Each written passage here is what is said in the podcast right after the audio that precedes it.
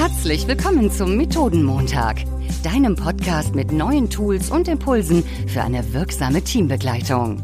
Entdecke jede Woche neue Methoden für deine Workshops, Meetings und Retrospektiven gemeinsam mit deinen Gastgebern Florian und Jan. Hallo lieber Jan. Moin, moin, lieber Florian. Ich freue mich ja total auf diese Sonderfolge, die wir jetzt zwischenschieben mit einer Stammgästin von uns, die ja schon häufiger hier war, mit dem Thema einladende Führung. Ich sage den Namen noch nicht, wahrscheinlich ein paar von unseren Stammhörern wissen schon, wer gemeint ist. Florian, wer ist denn heute da? Ja, dann darf ich die Katze aus dem Sack lassen und die liebe Miriam herzlich begrüßen. Einladende Führung, da mussten wir dich wieder einladen. Herzlich willkommen zurück, darf ich ja sagen, liebe Miriam. Und magst du dich für die beiden, die dich noch nicht kennen, einmal vorstellen? vielen, vielen lieben Dank, Lieber Jan, lieber Florian, ähm, ja, liebe Hörerinnen und Hörer, also ich freue mich riesig, wieder hier zu sein bei euch in eurem wundervollen Podcast.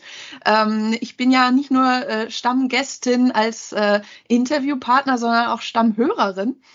Und äh, die meisten eurer Folgen kenne ich und freue mich äh, gerade für diejenigen, die vielleicht auch, es ist ja schon ein bisschen her, ne, dass ich da war für Inviting Leadership, die sagen, Mensch, ich erinnere mich daran bei so vielen Folgen, die ihr immer habt ne? und so vielen tollen Methoden. Äh, ja, wer bin ich? Äh, wir kennen uns jetzt schon ein bisschen länger aus dem großen Bertelsmann-Kontext. Äh, ich bin als Agile Coach im Bereich Avato Systems unterwegs und jetzt seit wirklich auch schon drei Jahren mit einladender Führung als meine Methode der Wahl weil ich denke, auf viele Probleme kann man mit einer gut gemachten Einladung super reagieren. Und äh, ich danke euch für eure Einladung. Und das ist ja tatsächlich eine von den Methoden, die wir häufig im Podcast immer wieder erwähnen, eine Einladung aussprechen. Wir wollen, das hat uns beide sehr geprägt, auch wie wir jetzt als Coaches wirksam sind. Jetzt sind wir bei LinkedIn über ein Foto von dir gestolpert, das ja ganz wahnsinnig ist. Du in der Wüste und was ist noch drauf zu sehen und wofür hast du es gemacht? Genau, was ist noch drauf zu sehen? Also äh, genau, die Wüste und ich und äh, vier Buchstaben, die im Vordergrund stehen. Ein großes L, ein großes E, ein großes A und ein großes D. Vier große rote Buchstaben. Lied. Ähm, also führen. Äh, und das ist mein Buchtitel, den ich auch gewählt habe. Äh, diese vier Buchstaben, die verfolgen mich schon eine ganze Weile. Also ich gebe schon seit 2012 ein Führungskräftetraining.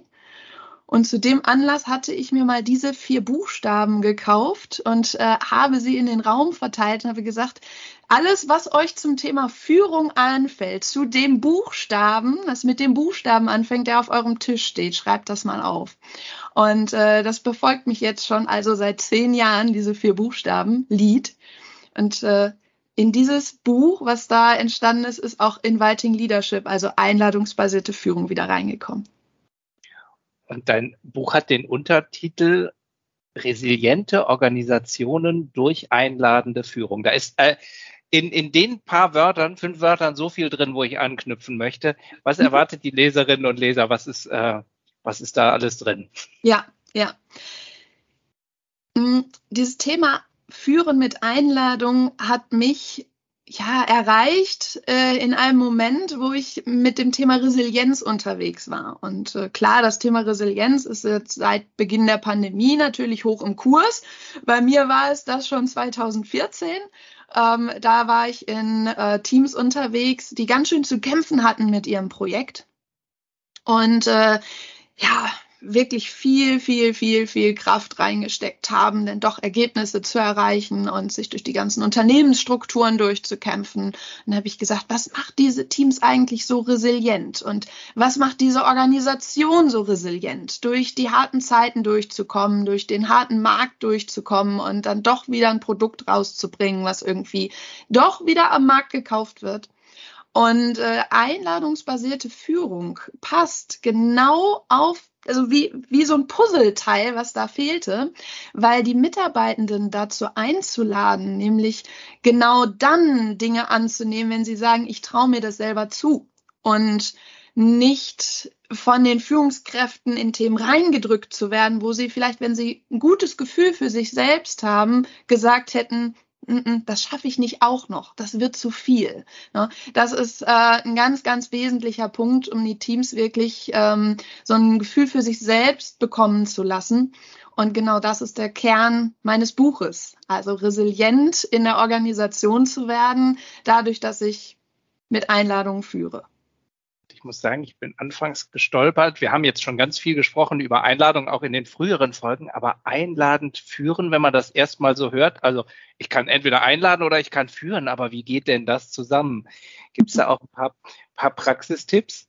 Ja, ähm, eine gute Frage ist, was verstehe ich unter Führung? Und für mich heißt Führung, ich bin jemand, der mit dem, was ich als Orientierung und als, als ja, Richtung vorgebe, andere so begeistere, dass andere sagen, ich möchte dem folgen. Also für mich ist eine Führungskraft immer jemand, ähm, der von anderen benannt wird, weil ich kann niemandem zum Folgen zwingen das heißt, ich fühle mich eingeladen, dem zu folgen, was eine Führungskraft äh, vorschlägt. Ne? Das ist natürlich jetzt äh, sehr, sehr, sehr nischig formuliert. Äh, aber wenn du genau diesen Aspekt einer Führungskraft rausgreifst, äh, dann bist du natürlich ziemlich schnell bei Einladung. Ne? Weil jeder äh, jedes Thema, was ich in den Raum stelle, wo ich sage, das, daran möchte ich mich orientieren, das ist meine Strategie, das sind meine Themen, wer möchte mitmachen, bin ich sofort bei der Einladung, die ich ausgesprochen habe und ich bekomme wirklich die motivierten und engagierten Leute, äh, die sagen, hey, ich ich will da mitmachen. Ich, ich folge dir sehr gerne und ich möchte gerne in dein Team.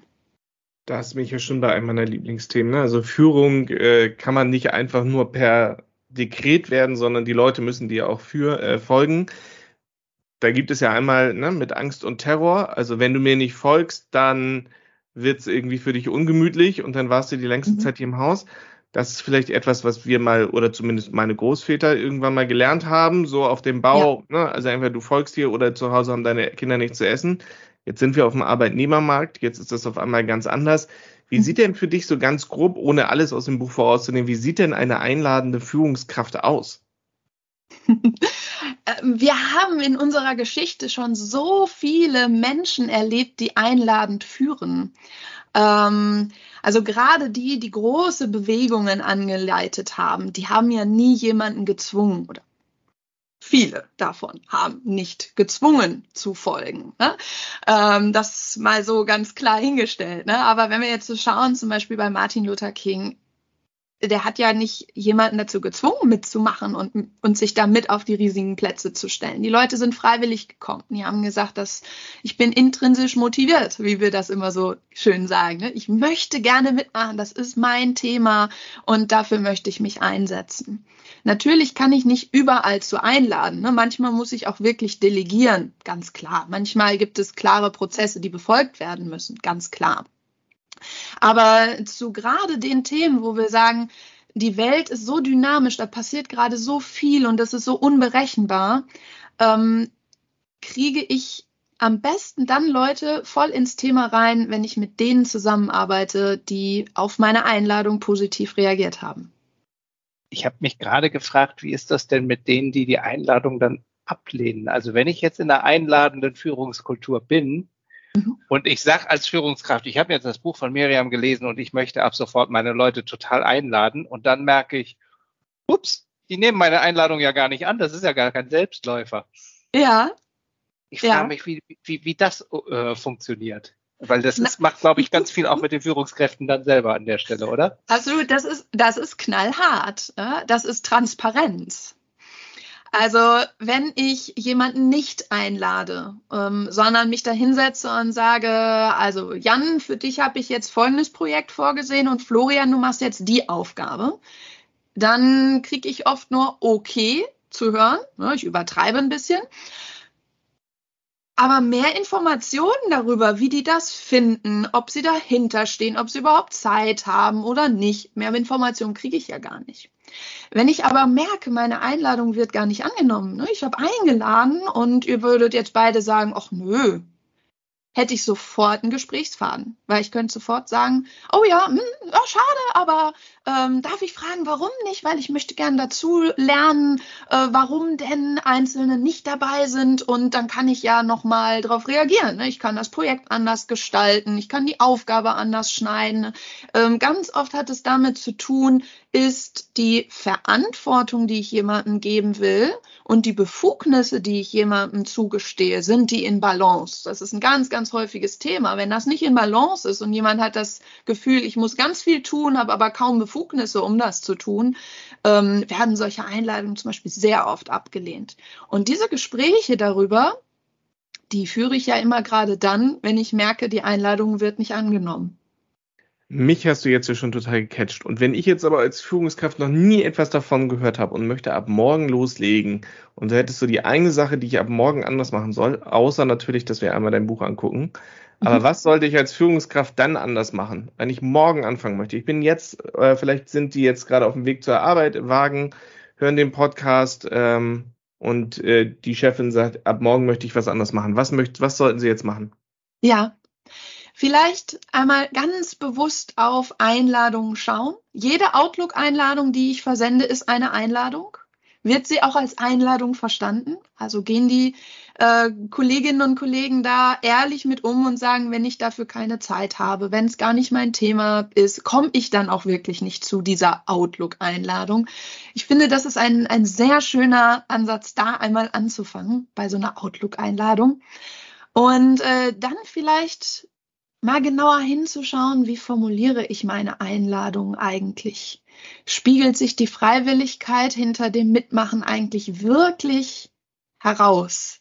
Also ist da wirklich eine echte Freiwilligkeit zu spüren nach dem Motto, wenn du nicht zum Workshop kommst oder nicht in das Meeting oder ne, wenn du sagst, ich habe wirklich keine Zeit, um in dem Projekt jetzt auch noch mitzumachen, ist es wirklich Freiwilligkeit. Ne? Das ist auch ein ganz wesentlicher Aspekt und einfach mal sich mal das Wort Freiwilligkeit auf den Zettel zu schreiben und neben den Laptop oder Rechner zu hängen und zu sagen, mal wieder draufdenken, wo kann ich eigentlich Freiwilligkeit am Arbeitsplatz zulassen? Und das mal so einen Tag genauer zu durchleuchten, wo man Freiwilligkeit am Arbeitsplatz hat und wo man es nicht so wirklich hat. Das hilft einem meistens schon sehr viel weiter. Mich hast du jetzt total gecatcht mit dem Thema und ich hoffe auch ganz viele unserer ZuhörerInnen, die genauso begeistert sind wie ich. Ich möchte jetzt am liebsten gleich einmal mit dir ganz viele andere Ideen durchsprechen. Da kann das Mikro aber nicht weiterlaufen. Florian, deine größte Erkenntnis wir. heute?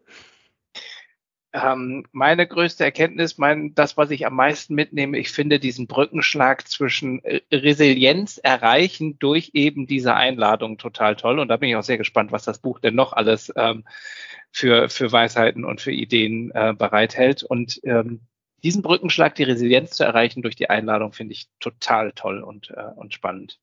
Und lieber Jan, ich darf dich einladen, auch deine größte Erkenntnis zu teilen. Ja, hast aufgepasst, Freiwilligkeit. Diese Betonung, dass ich morgen mit jeder Outlook-Einladung anfangen kann und da auch so ein bisschen der Match zu der Methode, die wir gerade hatten mit dem Power, also dass ich mich ganz genau fragen sollte, was möchte ich eigentlich mit dem Workshop erreichen und ich dann, wenn ich dann eine Einladung ausspreche und die KollegInnen genau sehen, hey, der Workshop oder das Meeting hat einen Mehrwert für mich und ich nicht sage, du musst nur kommen, weil du hier dieses Outlook-Zeichen hast, sondern dass ich mit gut vorbereiteten Workshops wirklich auch eine Einladung ausspreche, mitzuarbeiten und nicht nur vorm Rechner zu sitzen und mich volltexten zu lassen. Ich glaube, das äh, war gerade meine größte Erkenntnis.